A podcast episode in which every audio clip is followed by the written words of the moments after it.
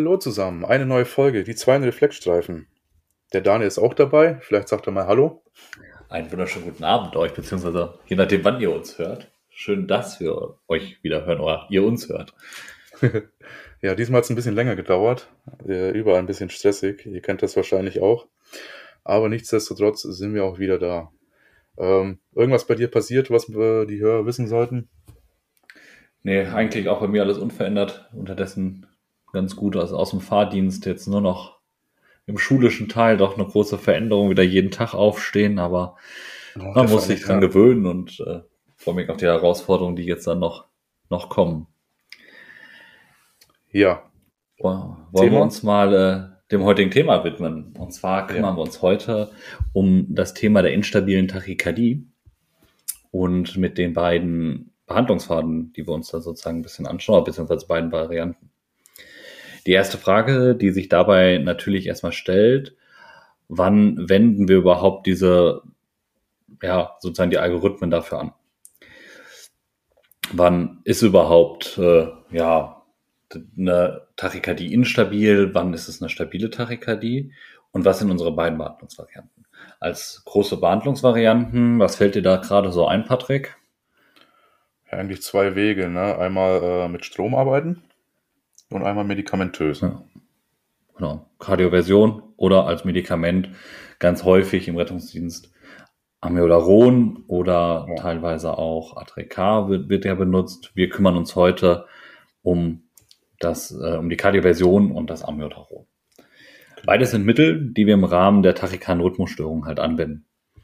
Aber was sind denn überhaupt erstmal Tachykardie-Rhythmusstörungen, sollten wir uns natürlich vorher einmal setzen.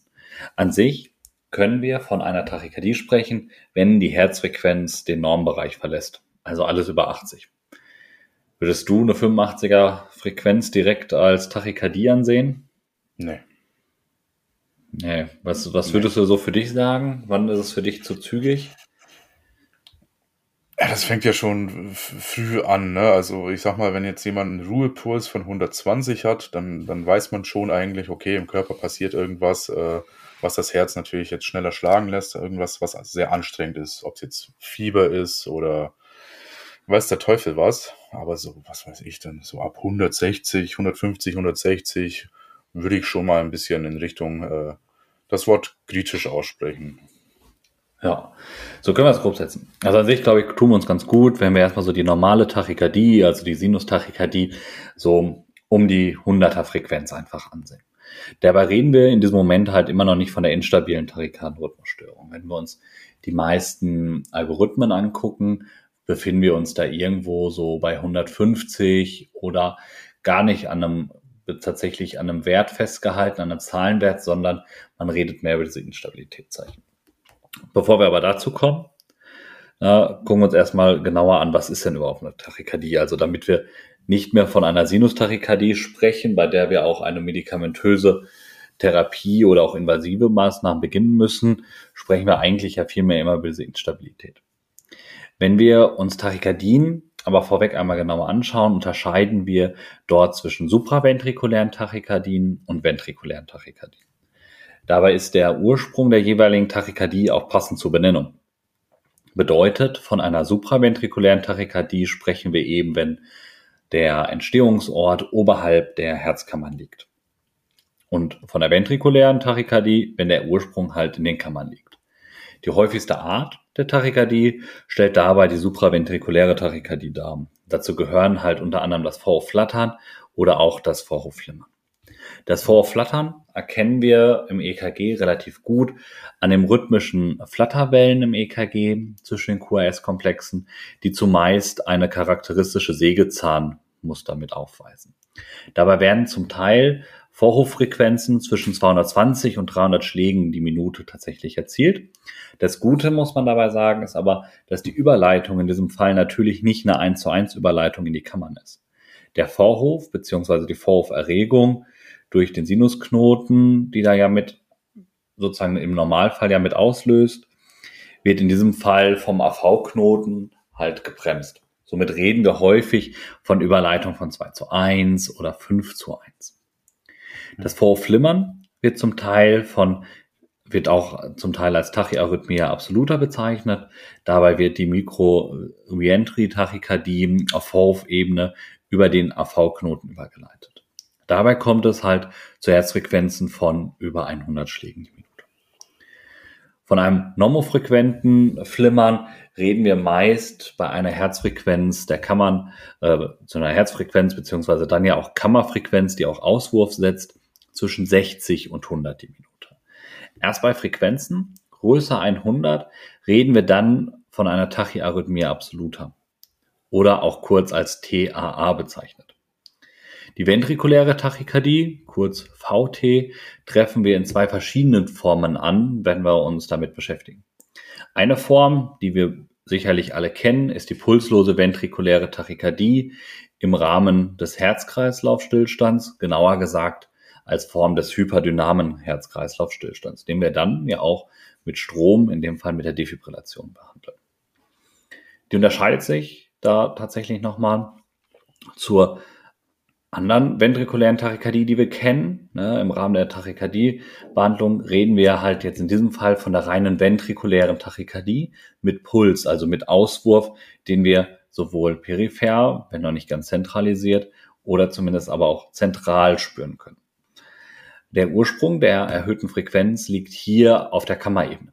Ventrikuläre Tachykardien sind dabei deutlich gefährlicher als supraventrikuläre Tachykardien. Bei einer VT haben wir einen deutlich höheren Einfluss auf das Herzminutenvolumen und somit auch auf die Hämodynamik des Herzens und in dem Sinne auch auf den Gesamtkreislauf. Während bei der supraventrikulären Tachykardie der AV-Knoten noch als Bremse dienen kann, oder auch dient, haben wir in diesem Fall in den Ventrikeln halt keine ähnliche Struktur und es wird direkt sozusagen als Herzaktivität umgesetzt. Meist entstehen ventrikuläre Tachykardien durch eine schnelle Aufeinanderfolge von mehr als zehn ventrikulären Extrasystolen mit einem sehr kurzen Abstand. Durch das Variieren der Frequenz der VT kann dann durch eine VT mit Auswurf oder ohne Auswurf also der PVT kommen. Durch die VT können wir, ähm, auch die VT, auch die VT, können wir in drei verschiedene Formen unterteilen. Und bei der Beurteilung und Unterteilung ist wieder mehr als nur ein Gerät vonnöten, also mehr als ein EKG-Bild. Und zwar, wir kommen wieder zum Äußersten. Wir müssen unseren Patienten anfassen und den Puls tasten. Somit unterscheiden wir nämlich dann in drei Varianten in die stabile VT mit Puls, die instabile VT mit Puls und die pulslose ventrikuläre Tachykardie. Die Unterscheidung macht dabei nicht das Monitorbild, sondern die jeweilige Klinik des Patienten, den wir sehen. Wenn wir von einer klassischen, instabilen Tachykardie reden, haben wir auch klassische Instabilitätszeichen. Diese können wir am besten mit dem Shit-Schema setzen. Das kennen wir unter anderem aus den Handlungsempfehlungen für Notfallsanitäter aus Schleswig-Holstein. Und der eine oder andere kennt das Akronym bestimmt auch schon. Patrick, weißt du noch, wofür das Shit-Schema steht? Äh, S war Synkope. Das glaube ich schon mal, oder? Dann I Infarkt, oder? Na, nee. Shit. Ich löse es heute mal auf. Löst du mal das auf. S steht für Synkope, ja. beziehungsweise Bewusstseinsstörung. Mhm. Das H für Hypotension, beziehungsweise den Schock. Das, das I für Insuffizienzzeichen. Und das T für Thoraxschmerzen, beziehungsweise dann halt auch ACS-Symptomatiken. Ja. Als sehr angenehm, wenn wir uns so Behandlungspfade wieder mal angucken, finde ich gerade im Rahmen der äh, Tachykardie die Handlungsanweisung der Notfallsanitäter, ähm, Notfallsanitäterin in Berlin. Diese gehen eben nicht nur auf diese instabile Tachykardie ein, sondern haben auch tatsächlich noch eine Beschreibung im Vorgehen bei einer stabilen Schmalkomplex-Tachykardie mit einer Frequenz von 150 die Minute sozusagen auch nochmal den stabilen Weg abgebildet. Und zwar mit dem Valsalva-Manöver. Wichtig dafür muss vorher natürlich sein, dass eben kein Schock, keine Bedarfstachykardie vorliegt, sondern es wirklich sich um eine reine Schmalkomplex-Tachykardie handelt. Beim Basalva-Manöver, nochmals kleine Erinnerung, wird der Patient circa einen 45 Grad Winkel Oberkörper hochgelagert. Der Patient soll dabei versuchen, halt in eine Spritze kräftig zu pusten, circa 15 Sekunden lang, sozusagen, dass er den Kolben versuchen soll, raus zu pusten. Also gegen den anhaltenden Widerstand dieser Spritze zu pusten. Dann wird der Patient zügig in Rückenlage verbracht und gleichzeitig die Beine in einem 45 Grad Winkel angehoben. Man hofft dadurch, dass dann die Frequenz wieder runtergeht. Aber wir wollen uns ja heute primär um die instabile Tachykardie kümmern. Mhm. Wenn wir den Ablauf der meisten Algorithmen gehen, sollten wir als Notfallsanitäterin und Notfallsanitäter die Kardioversion beim bewusstlosen Patienten erwägen. Sollte der Patient noch bei Bewusstsein sein, dann sollte vorweg durch den Notarzt eine Analkosidierung erfolgen. Gerade dafür wäre so ja, eine relativ flache Sedierung ganz angenehm, denn viele Medikamente setzen sich halt, die sedieren oder eine Analgosedierung machen, wirken sich halt auch auf den Kreislauf aus. Schöne Empfehlung, was wir bei den, ähm, bei den Nerdfallmedizinern gefunden haben, war halt das Esketamin in der Low-Dose, ist da recht praktisch. Jetzt haben wir den Patienten aber, der ist mal bewusstlos. Wir machen das mal ganz einfach heute. Das erste, was wir natürlich machen, sind unsere Basismaßnahmen, kontrollieren, ne? hochdosierte Sauerstoffgabe und jetzt müssen wir doch mal ein bisschen Strom machen. Je kränker, desto Strom. Die Elektrodenposition ist bei den gängigen biphasischen Defibrillatoren relativ egal geworden. Am praktischsten muss man tatsächlich sagen, weil meistens sind das Patienten, die wir eh schon liegend haben, die im Bett liegen oder schon hingelegt haben, auf unserer Trage liegen haben, ist eigentlich die anterioapikale Position. Also eine Elektrode auf die rechte Seite der Brust, so dass ähm, also rechts oben, ganz normal sozusagen eigentlich wie in unserer normalen Defibrillationsvariante und die zweite mhm. an der linken Flanke, so dass das Herz in einer geraden Achse dazwischen liegen wird. Teilweise werden gerade im klinischen Bereich teilweise sogar noch Hardpedals genutzt, aber ich glaube, in den meisten Rettungsdiensten hat sich das mit den Hardpedals unterdessen erledigt. Das heißt, mit unserem Klebepads guckt, dass die vernünftig kleben, gegebenenfalls entfernt noch Haare, wenn zu viele da sind, so dass wir eine vernünftige Auflage haben. Das Wichtigste, was sich aber jetzt zwischen der Defibrillation und der Kardioversion unterscheidet, ist, dass wir eine synchronisierten Stromabgabe haben. Also müssen wir die Synchronisation einschalten. Das funktioniert bei jedem Gerät so ein bisschen unterschiedlich. Bei den Geräten von, von Corpuls zum Beispiel sind die Geräte teil, haben häufig so eine, eine sogenannte Autosync-Funktion, die, wenn es Erdzacken erkennt, einen synchronisierten Stromstoß immer abgibt. Auch da ganz wichtig, jetzt wollen wir ja gezielt eben die synchronisierte Stromabgabe haben, also stellt das Gerät dann nochmal auf Synchron um. Ja. Da müssen wir wieder so ein bisschen aufpassen. Bei manchen Breitkomplex-Tachykardien kann es auch dazu kommen, dass das EKG zum Teil die Erdzacken nicht sauber erkennt. Das ist selten, kann aber immer mal wieder passieren. Also darauf aufpassen, dass wir wirklich jedes Mal diesen Zacken drunter sehen, so ein Spike oder so ein Strich, je nachdem, was für ein Gerät wir haben. In der Joule-Zahl unterscheidet man teilweise nochmal in den Leitlinien jetzt bei Faux-Flattern und ähm, schmaler ähm, supraventrikulären Tachykardien mit einem geringeren Strom.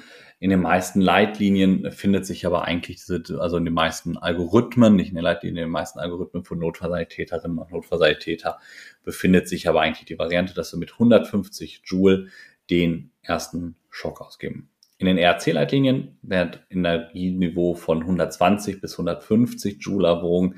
Ähm, habe jetzt auch schon mehrere Vorträge gehört, die gesagt haben, lieber die höhere Stromzahl nehmen, mhm. denn dann ist die Wahrscheinlichkeit einfach höher, dass er beim ersten Mal schon umspringt, als man, als wenn man erst dieser, diesen Anstieg wieder drin hat und dadurch mehrmals schocken muss.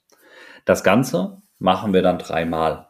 Das heißt, dreimal hintereinander sozusagen wir schocken, gucken, ob wir eine Reaktion darauf haben, also ob das EKG umspringt.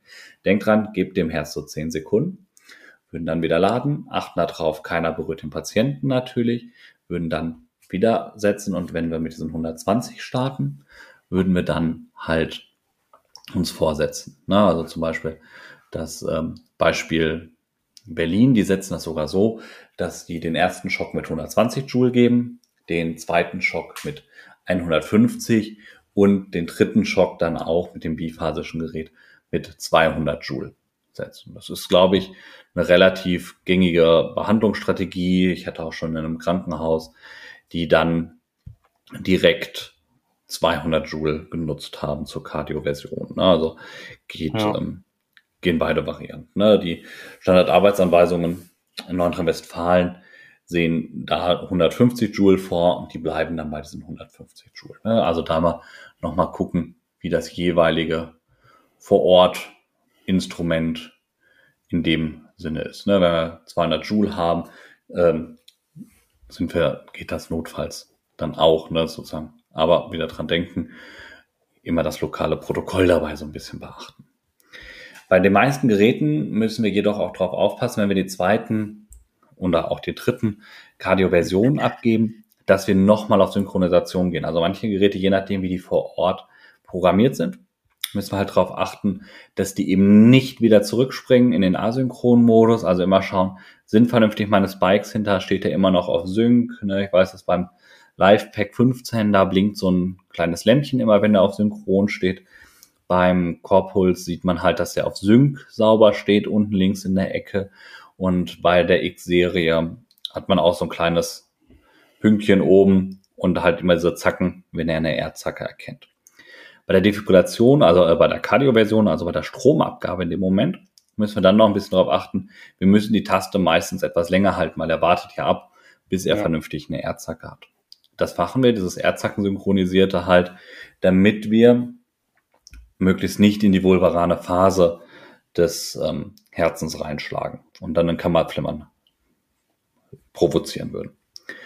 Sollte zum Beispiel bei einer Breitkomplex-Tachykardie das EKG tatsächlich keine Erdzackenerkennung, keine Synchronisation möglich sein, dann wird tatsächlich der nächste Weg, dass wir tatsächlich einfach sozusagen eine unsynchrone Gabe machen des Stroms, also wirklich dann die klassische Defibrillation, aber auch da sind 150 Joules mitsetzen. Ja, sozusagen erwägen dann halt die schrittweise Erhöhung, wenn halt da auch kein Sinusrhythmus schnell umbringt. Ja, das sozusagen der Stromteil, den wir haben. Sollte das Ganze nicht funktionieren, dann haben wir noch Plan B, der auch in den ERC-Leitlinien beschrieben ist, und zwar das Amiodaron. Da hast du dich dieses Mal mit beschäftigt, Patrick. Genau. Und jetzt nicht erschrecken, es wird vielleicht einmal kurz laut, weil ich darf jetzt wieder ein bisschen näher an meinen Schreibtisch, weil der Daniel verbietet mir immer mit dem Kopf am Mikrofon zu bleiben, wenn er spricht, weil ich wohl sehr laut atme und er das ja. dann äh, händisch äh, am PC irgendwie rausfiltern muss. Wir werden irgendwann ja. ein Best-of Atmen von dir machen. Ich hoffe nicht, weil ich glaube, das fällt dann so in den April oder Mai, wenn meine Pollenallergie wieder voll da ist. Ja. ja, ich ähm, rede ein bisschen über das Cordarex, über das Amiodaron. Ähm, ich hange mich jetzt nicht an irgendwelchen äh, lokalen äh, Empfehlungen entlang, sondern halte das ein bisschen allgemein, um so ein bisschen äh, das äh, Background-Wissen über Amiodaron auch zu haben und euch mitzuteilen. Und äh, um das ein bisschen zu verstehen, müssen wir aber auch einen kleinen Exkurs ins Aktionspotenzial machen. Und ich hoffe, dass ich das relativ äh, ja, einfach formuliert habe, alles, weil es, äh, ja, wenn wir Medikamente geben, dann müssen wir es auch irgendwie auch ein bisschen verstehen, wie es funktioniert. Also einmal einen kurzen Ausflug. So. Also, neben den Nervenzellen haben auch Kardiomyozyten die, die Funktion, Informationen in Form eines Aktionspotenzials irgendwie weiterzuleiten. Und ähm, dabei hat das Aktionspotenzial am Arbeitsmyokard eigentlich zwei Funktionen. Zum einen die Weiterleitung des elektrischen Signals an andere Kardiomyozyten und ähm, zum anderen natürlich dann, das, was das Herz machen soll, es soll eine Kontraktion auslösen. Jetzt gibt es äh, in einer entspannten Herzzelle sogenannte Pumpen und die sorgen dafür, dass elektrisch geladene Teilchen transportiert werden. Hin und her, hin und her. Dafür brauchen wir auch natürlich eine gewisse Durchlässigkeit in den Zellwänden, um dieses ähm, Hin- und Herströmen, Ein- und Ausströmen dieser Teilchen irgendwie zu gewährleisten. Jetzt ist im Inneren der Zelle die Spannung negativ. Habt ihr auch schon mal alle gehört, erzähle ich nichts Neues. Würden wir uns jetzt gar nicht bewegen oder das Herz einfach äh, ja, nicht schlagen, dann ähm, würde sich auch nichts hin und her schieben und äh, die Teilchen bleiben so, wie sie geladen werden, in der Zelle. So, diese ganzen ähm, Teilchen ähm, sind die Natrium-Ionen, Kalium-Ionen und Kalium, äh, Kalium und Calcium-Ionen. Also drei Stück Natrium-Ionen, Kalium-Ionen, Calcium-Ionen. Auch das habt ihr schon mal gehört, erzähle ich nichts Neues. Und ähm, im Prinzip werden äh, Antiarrhythmika danach eingeteilt, wo die ansetzen. Zum einen bei den Natrium, Kalium und Calcium-Ionen. da gibt es vier Klassen, 1, 2, 3, 4. Und es gibt dann auch noch Antiarrhythmika, die dann äh, auch noch an den Alpha- und Beta-Rezeptoren ansetzen. So, wie sich die Ionen verteilen, ist aber nicht unbedingt immer gleich. Ne? Während in der Zelle nur wenige Natrium-Ionen sind, ist außerhalb der Zelle die äh, Konzentration ein bisschen höher, sodass wir immer ein gewisses Gefälle haben. Und zum Beispiel beim Kalium verhält sich das dann umgekehrt. Und jetzt müssen wir mal gucken, was also passiert. Jetzt trifft ein Impuls des Nervs bzw. einer Herzzelle oder der benachbarten Herzzelle auf die Zellwand. Dadurch ändert sich die Durchlässigkeit. Na, positive Natrium-Ionen strömen jetzt in die Zelle. Negative Spannung verschiebt sich dann in den positiven Bereich, also nach außen. Die Zelle depolarisiert, na, weil die Natriumkanäle werden ja geöffnet, die Durchlässigkeit ist gestiegen. Und das alles passiert so äh, ab Phase 0 bis 1 ne, wo diese ganzen abfolgenden Prozesse eingeleitet werden und letztendlich dann in äh, die Muskelkontraktion ausgelöst werden wollen. Wenn wir dann in die Phase 2 gucken, öffnen sich die Calciumkanäle, wodurch Calciumionen in die Zelle strömen und dort ähm, wirkt zum Beispiel der Calciumkanalblocker Verapamil. Habt ihr auch schon mal gehört. Am besten müsst ihr euch tatsächlich dieses Bild des Aktionspotenzials einmal vorstellen und äh, diese vier Phasen quasi da einmal ein bisschen angezeichnet haben, damit ihr wisst ne, und euch es bildlich vorstellen könnt, wo das passiert. So, jetzt liegt Kalium ja in großen Mengen innerhalb der Zelle vor und Kalium ist positiv geladen. Wenn wir jetzt in die Phase 3 gucken, ne, da öffnen sich die Kaliumkanäle und das Kalium aus der Zelle tritt dann aus und nimmt die positive Spannung, äh, die positive Spannung der Zelle nimmt dann wieder ab und man spricht dabei dann schon von der Repolarisation. Ich habe mir das alles feinsäuberlich aufgeschrieben, damit ich das auch gut wiedergeben kann. So, und in der Phase 4 sorgen dann die Pumpen dafür, dass sich alle Ionen wieder so oder sich so verschieben, dass das Verhältnis wieder so ähm, aufgebaut wird oder sich darstellt, wie es vor dem Eintreten oder der Weitergabe ja, dieses Impulses dann ist. Ne? Und das ist dann das sogenannte Ruhepotenzial. Ne? Jedes, äh, äh, jede Zelle hat da ihr Ruhepotenzial und wenn das äh, weitergegeben wird, äh, entsteht dann das Aktionspotenzial. Ja, so würde ich das äh, einfach gehalten einmal wiedergeben wollen. Ähm, wenn wir es schaffen, werden wir da auch vielleicht eine kleine Grafik dazu machen, damit ihr das bildlich habt. Ne? Im Großen und Ganzen müsst ihr euch merken, ähm, eine elektrische Stimulation oder Impuls entsteht, weil sich diese Natrium, Kalium und Calcium ähm, Konzentrationen hin und her bewegen und dann dadurch einen Impuls auslösen, weitergeben und letztendlich eine Kontraktion stattfindet. So kann man sich das ganz gut merken. Jetzt haben wir unser Amiodaron, Handelsname Cordarex. Das haben wir im RTW oder auf dem NEF, je nachdem, was ihr fahrt, oder im Hubschrauber meist äh, in ähm, 3 Milliliter Ampullen vorhanden. Und so 3 Milliliter Ampullen sind 150 Milligramm Wirkstoff. Was man jetzt noch wissen muss zum Amiodaron, dass es eigentlich ein Klasse 3 Antiarrhythmikum ist. Aber wie ich eingangs erzählt hatte, ähm, wirkt es tatsächlich äh, ja in allen Klassen ein bisschen mit. Also Natrium, Kalium, Calcium, aber auch an den äh, Alpha- und Beta-Rezeptoren. Da gibt es eine schöne äh, Einteilung nach, ich hoffe, ich spreche es richtig aus, nach Warhorn Williams. Ist auch ganz interessant, das zu wissen. Äh, muss man nicht, aber ist eigentlich ganz interessant, wenn man da mal reinguckt, welche Antiarrhythmika zu welchen Klassen gehören. Ja, was soll ich euch groß erzählen an Basics? Also, wie Daniel schon erzählt hat, ne, Amiodaron finden man eigentlich äh, für uns in der Reanimation. Nach dem dritten erfolglosen Schock können wir einmal 300 Milligramm spritzen. Beim Aufziehen darauf achten, dass wir da nicht zu viel Bewegung mit reinbringen, weil das Zeug ein bisschen schäumt. Aber das macht auch nichts aus, wenn da ein bisschen Schaum mitgespritzt wird. So, dann spritzen wir das. Dann geht es in unserem Algorithmus weiter. Und äh, sollten wir dann nochmal zweimal verzweifelt schocken, ohne dass was passiert, haben wir die Möglichkeit, nochmal 150 Milligramm, also nochmal eine Ampulle nachzugeben. Ähm, ja, im Großen und Ganzen kann man sagen, ne, Amiodaron, die Wirkung, was wir dadurch natürlich äh, machen wollen, ist zum einen, dass die ähm, Verzögerung der repolarisierenden Kalium-Auswärtsstroms gehemmt wird. Dadurch, dass sich dann, äh, dadurch soll dann die Verlängerung des Aktionspotenzial ein bisschen gesteigert werden, ne, damit das Herz nicht andauernd schießt und sich ein bisschen entspannt. Ne, die Reflektärstrecke soll ein bisschen verlängert werden. Dann ähm, die Unterbrechung der kreisenden Erregungen. Zu der Erregung hat ja Daniel schon ein bisschen was gesagt. Das soll man bis, äh, wollen wir natürlich unterbrechen.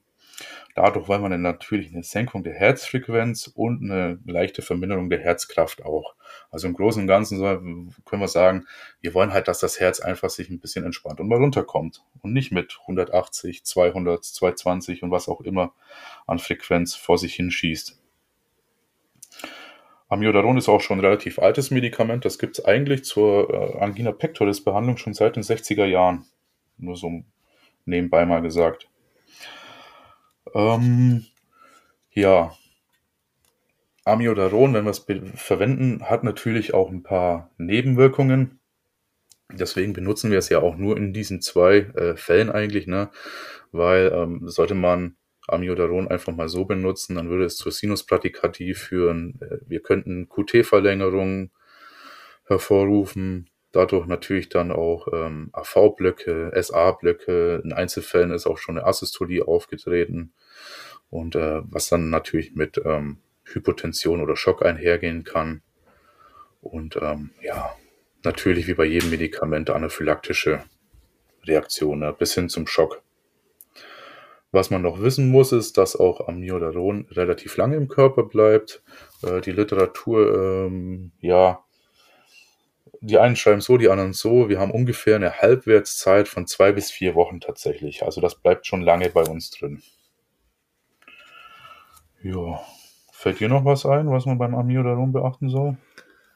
Ja, ähm, das schäumt wie Hulle, das Zeug. Das schäumt genau, richtig dolle. Na, ja, also, also, wenn da mal ein Milliliter Luftbläschen mit verabreicht wird, ist das äh, kein Problem. Aber es schäumt halt wirklich dolle. Ne? Und wir wollen ja nicht nur Schaum reindrücken, wir wollen auch nicht, dass was vielleicht im Konus zurückbleibt oder so. Also äh, schütteln oder sowas, lasst das mal lieber. Dann könnt ihr euch lieber 10 Sekunden mehr Zeit, das ordentlich aufzuziehen. Und ähm, ja. ja. Gerade das schnelle Aufziehen ist da ja. ein bisschen gemein immer bei, ne? Ja. So, ähm, vielleicht für den Notarzt, der zuhört, oder für, für euch, die sich vielleicht wundern, wenn es der Notarzt auch noch andersweitig einsetzen möchte. Tatsächlich kann man es auch noch beim Wolf-Parkinson-White-Syndrom benutzen, bei Reentry-Tachykardien, äh, Tach oh, Tachykardien und äh, ja, tatsächlich auch beim Vorhofflimmern, was wir aber dann äh, ein reines Vorhofflimmern behandeln wir in der Präklinik eigentlich kaum. Ja, genau. Also in den Standardarbeitsanweisungen zum Beispiel jetzt wieder ein Beispiel der Handlungsempfehlungen für den Rettungsdienst in Schleswig-Holstein steht zum Beispiel auch bei ähm, tatsächlich für die Notfallsanitäter erstmal so mit drin. Ähm, nach der dritten erfolglosen Kardioversion dann das Amiodarom mit den 300 Milligramm. Ja. Dann aber nicht als Bolus, sondern als Kurzinfusion in der G5-Lösung. So ist genau, das, das Medikament auch Genau, mit äh, beschrieben, ne, mit der Glucose 5 aufgezogen und dann über 20 Minuten als Kurzinfusion in der ja. G5 dann laufen lassen, die 300 Milligramm. Ich hatte auch mal die Frage, warum gerade G5? Und das ist tatsächlich, ich finde in der Literatur keinen großen Grund. Ja, also, es schäumt äh, nicht. Also es schäumt, ja. es hat tatsächlich, ich habe mir die Fachinformation, wenn, denn wir haben ja so ein kleines Projekt was äh, ihr demnächst im, äh, in den es auch dieses Jahr wieder gibt, in den äh, im Form Weihnachtskalender entdecken werdet für euch. Ein Projekt, was wir schon mal angefangen haben. Und da habe ich mich tatsächlich noch mal ein bisschen mit dem Amiodarom mit beschäftigt. Und ähm, ist tatsächlich das einzige Medikament, wo es, äh, also sozusagen, es ist, hat nur eine Zulassung mit der Glucose zusammen. Ja, also Daniel, du hast dir jetzt natürlich jede Menge Druck gemacht, weil du jetzt angepriesen hast, dass du das bis Weihnachten fertig kriegst oder vier Tage davor. Was ihr natürlich nicht wissen könnt, ist, dass wir das Projekt eigentlich schon letztes Jahr Weihnachten fertig haben wollten. Und wir haben es seitdem eigentlich nicht mehr angefasst. Ja, wir hatten einen leichten Rückschlag, aber das Projekt ist dieses Jahr geht das ja, ja. Ähm, lasst euch überraschen, das ist eine schöne Überraschung im Form Adventskalender. Gibt es noch ganz, ganz viele andere, bestimmt den Link teilen wir euch natürlich noch mal passend, aber wenn ihr schon mal drauf freuen, da sind bestimmt ein paar coole Sachen noch mit. Also wie gesagt, ja. ähm, beim Amiodaron noch kurz, ähm, ne, bei der Reanimation haben wir natürlich gar keinerlei Kontraindikationen, dann machen wir das beim spätestens dritten erfolglosen Schock und dann ähm, ja vielleicht dann nochmal beim fünften 150 Gramm nach. Aber ansonsten ne, hat das natürlich wie jedes Medikament auch äh, Nebenwirkungen. Deswegen seid euch bei der Gabe dann gerade als Kurzinfusion dann auch sicher. Ne? Also na, eigentlich ergeben sich ja die Indikation oder die Kontraindikation ja auch aus der Indikation heraus, das kann man sicher anleiten, äh, ableiten. Ja. ja. Genau. In der Sinustachykardie beziehungsweise in der Bedarfstachykardie geben wir es nicht. Ja. Aber das spricht ja eigentlich dafür, dass wir nämlich dann die jeweiligen Ausfallkriterien Jetzt gucke ich gerade noch, genau. ob es noch irgendwas gibt. Ne? Vor Lichtschützen tatsächlich auch äh, nicht unter 8 Grad lagern, weil es dann relativ schnell auch auskristallisieren kann. Ja. Das ist vielleicht gerade im Winter für RTWs, die kein beheiztes Außenfach haben oder Rucksack drin ist, auch nicht so eine unwichtige Information. Und es hat halt Ansonsten auch eine Menge Wechselwirkungen mit ganz vielen eigentlich. Aber ähm, tatsächlich aus der Indikation heraus ähm, wäre das. Ja, es wird halt einfach gar nicht erst mit anderen Medikamenten gemischt werden. Ja, Deswegen das ist auch genau. Und unser Einsatzspektrum ist ja sehr gering. Das ist ja wirklich nur die instabile Tachykardie. Genau. Das heißt auch Sinustachykardie und die Bedarfstachykardie fallen ja auch raus. Ja. Ähm, ja.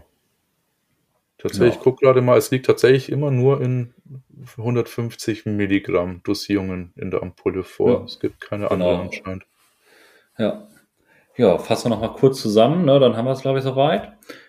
Instabile Tachykardie können wir am besten erkennen, ne? schnelle Herzfrequenz und können das wunderbar nach dem Schüttschema uns setzen, ne? Synkope, Hypotension, Insuffizienzzeichen und Thoraxschmerz. Elektroden kleben wir oben rechts sozusagen auf und links in der Flanke, so dass wir eine Linie durchs Herz ziehen können. Beginnen eigentlich in den meisten Algorithmen mit 150 Joule, maximal drei Schocks, gegebenenfalls wird sogar erhöht auf 200 Joule.